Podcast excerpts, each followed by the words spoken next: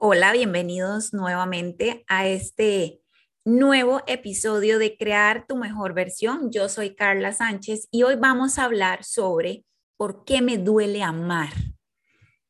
Bueno, ¿cuándo es que sé que me está doliendo amar? Y vamos a desarrollar este tema porque es algo que se da con frecuencia en las relaciones de pareja. Entonces, si te has dado cuenta de que siempre que estás en una relación y terminas, empezás a decirte este tipo de frases o te haces estas preguntas, es mejor que te quedes escuchando todo el contenido.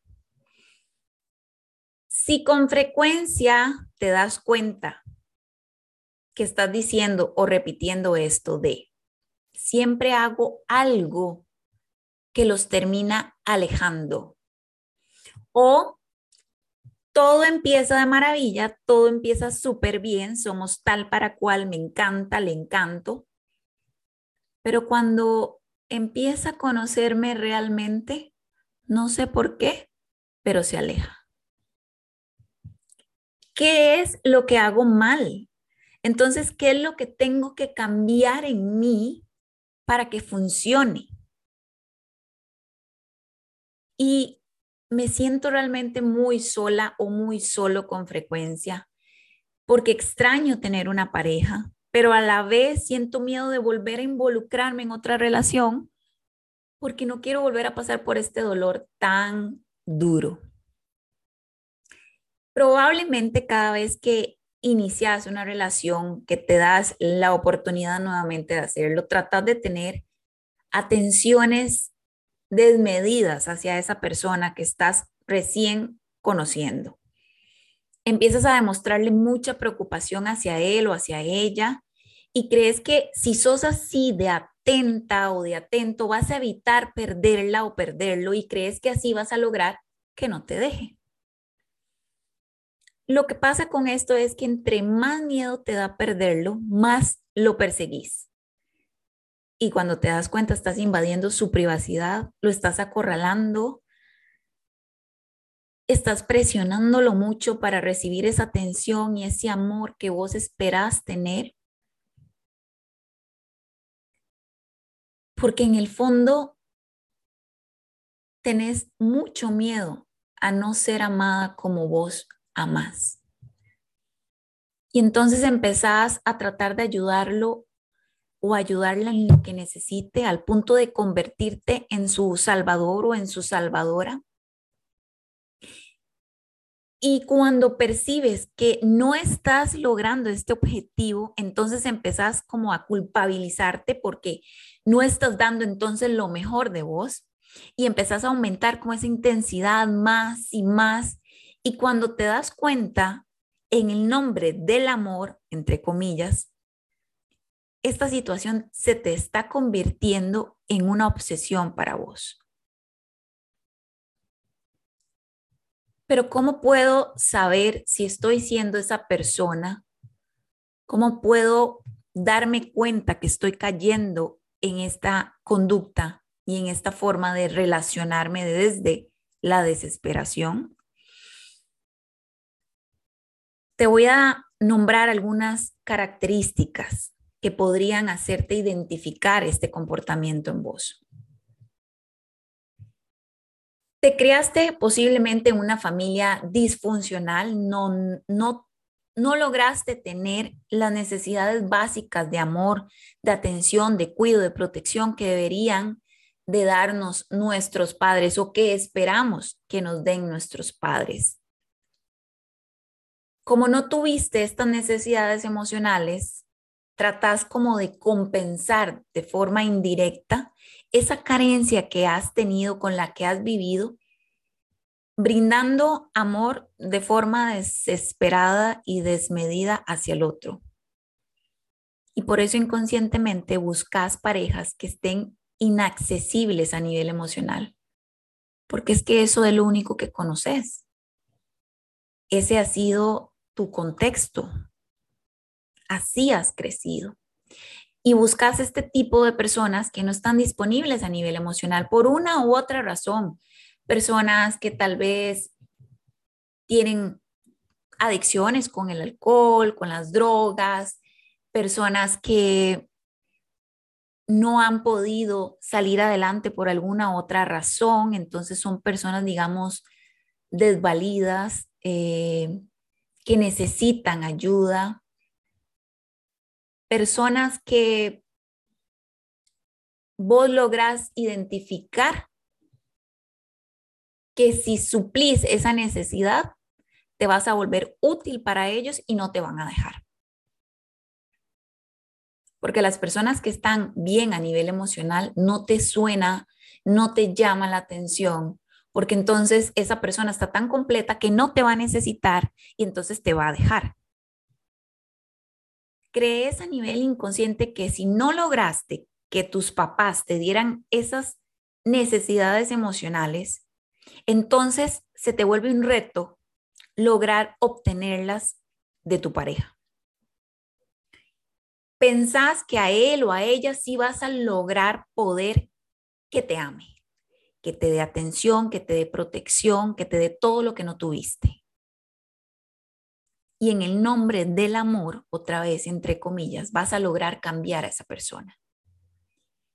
Entonces, te das cuenta que vivís también con un constante miedo a que te abandonen. Y estás dispuesta o dispuesto a hacer lo que sea para que no te dejen. ¿Estás dispuesto a esperar el tiempo necesario por un cambio? ¿Vivís con la esperanza de que mañana va a ser mejor? ¿De que va a cambiar gracias a tu amor? Y te esforzás por complacerlo en todo lo que puedes y más. Cuando empiezan a venir los conflictos, tomas la responsabilidad de la situación, del problema y te culpas porque es más sencillo culparse para poder tener el control de la situación y así pensar que si lo haces mejor, vas a lograr que no se vaya esta persona. Eso es mucho más fácil que aceptar que no te aman. No poseen un amor propio porque en el fondo creen que no merecen ser amados, que no merecen la felicidad, al contrario, que tienen el deber de ganarse la posibilidad de ser feliz. Necesita con desesperación poder controlar a su pareja. Entonces los celos se hacen presentes y de esta manera tratar de controlar a su pareja. Saber con quién está, a dónde está, porque en el fondo hay mucha inseguridad en sí misma o en sí misma. Y bajo este pretexto de cuidar de él o de cuidar de ella, trata de simular esta intensidad y esta persecución. Son personas que idealizan la relación de pareja, se confeccionan esta idea de poder tener, no sé, el hombre perfecto, la mujer perfecta, antes de ver la realidad de sus vidas, antes de aceptar que no la aman o que no lo aman. Y empiezan a concentrarse más en las necesidades de los demás, de él o de ella, y a suplir todo lo que necesite antes de ver hacia adentro y ser la persona que cure sus heridas y ser quien de verdad logre llenar sus vacíos. Entonces, con frecuencia se puede dar cuenta que es una persona depresiva, normalmente está triste, nostálgica. También pueden ser personas que tienen mucha facilidad para eh, iniciar algún tipo de exceso, alguna adicción en sus vidas no sé, con la comida, con alguna sustancia. Y hasta las relaciones de pareja pueden convertirse en una adicción para ellas o para ellos. Si no funcionó, si tuve que volver a pasar por el dolor de que me dejaran, entonces voy y busco otra persona, otra relación y esa eh, esperanza de que esta vez si me amen se llega a convertir también en una adicción. Porque cuando pasa por los procesos en los que está sola o solo porque la dejaron o lo dejaron, entonces sufre todo este tipo de ansiedad, de, síntomas de abstinencia que viven también las personas que tienen una adicción a alguna sustancia. Y por eso van y buscan otra persona en quien depositar toda esta necesidad de amor. Terminan invirtiendo la mayor parte de sus energías en cambiar la conducta o los sentimientos del otro antes que enfocarse en sus propias necesidades. Y se niegan a aceptar ese desinterés y esa falta de amor que tienen de la otra persona. Porque normalmente están buscando aprobación y aceptación porque nunca la tuvieron de pequeños. Y cuando terminan la relación, porque es inevitable que estas relaciones terminen, se echan la culpa de la ruptura y pueden empezar a creer, porque la teoría que hay detrás de esto es que si yo logro convertir a esta persona en lo que yo quiero, en el fondo voy a estar logrando obtener lo que deseaba de mi papá o de mi mamá que no tuve en la niñez. Ahí está el trasfondo de toda esta situación. Ahí está la verdadera razón de por qué me comporto así. ¿Qué podemos hacer si te has identificado como esta persona?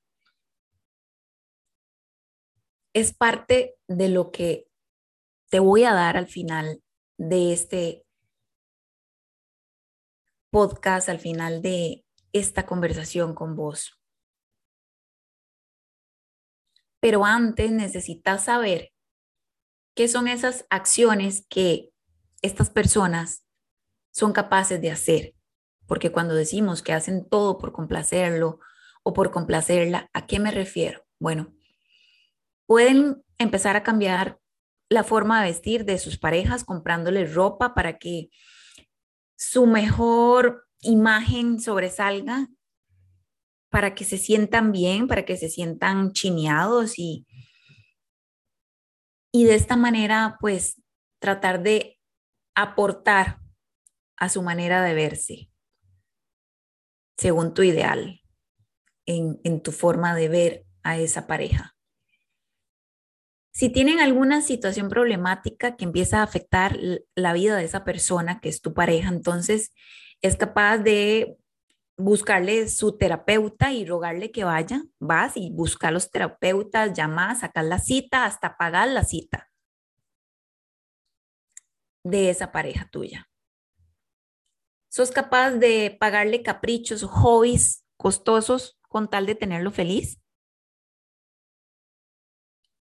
son capaces de darle la mitad de todo lo que tienen o de todo lo que ganan con tal de que esa persona no se siente inferior a ella o a él y se marche. Le da un lugar a donde vivir para que se sienta seguro a su lado. Son personas que permiten abusos de todo tipo, infidelidades con tal de que no se vaya. Son personas que si no tienen trabajo, su pareja va y le busca el trabajo hace las, las entrevistas a la hora de buscar los empleos, manda el currículum, habla con las personas que tenga que hablar para lograr que le den una oportunidad en algún trabajo. Y viven con la esperanza de que esa persona cambie. Esperar que esa persona cambie en realidad es más cómodo, mucho más sencillo, que empezar a cambiar ella misma o él mismo y su propia vida. Y se esfuerzan por tratar de parecer buenas personas porque en el fondo creen que no son buenas, que no merecen, que tienen que ganarse todo, el cariño, el afecto, la atención. Y ahora sí, entonces, ¿qué puedo hacer para cambiar, para poder amar bien, para que mi tipo de forma de relacionarme y vincularme con la pareja sea desde el amor propio. Lo primero es que necesitas buscar ayuda, como todo en la vida. Cuando tenés una enfermedad física, vas y buscas al, al doctor especialista de eso. Entonces, de esa misma manera, tenés que buscar ayuda profesional para que te ayuden a guiarte en identificar cuál es ese vacío, esa herida que tenés que sanar y sobre todo entender que la única responsable o el único responsable de sanarte sos vos mismo. No lo vas a encontrar en otra persona y no es responsabilidad de otra persona sanarte ni darte lo que vos careces. Conviértete en tu prioridad, en, en que nada sea más importante que vos, en trabajar en tu autoperdón y en tu autoaceptación.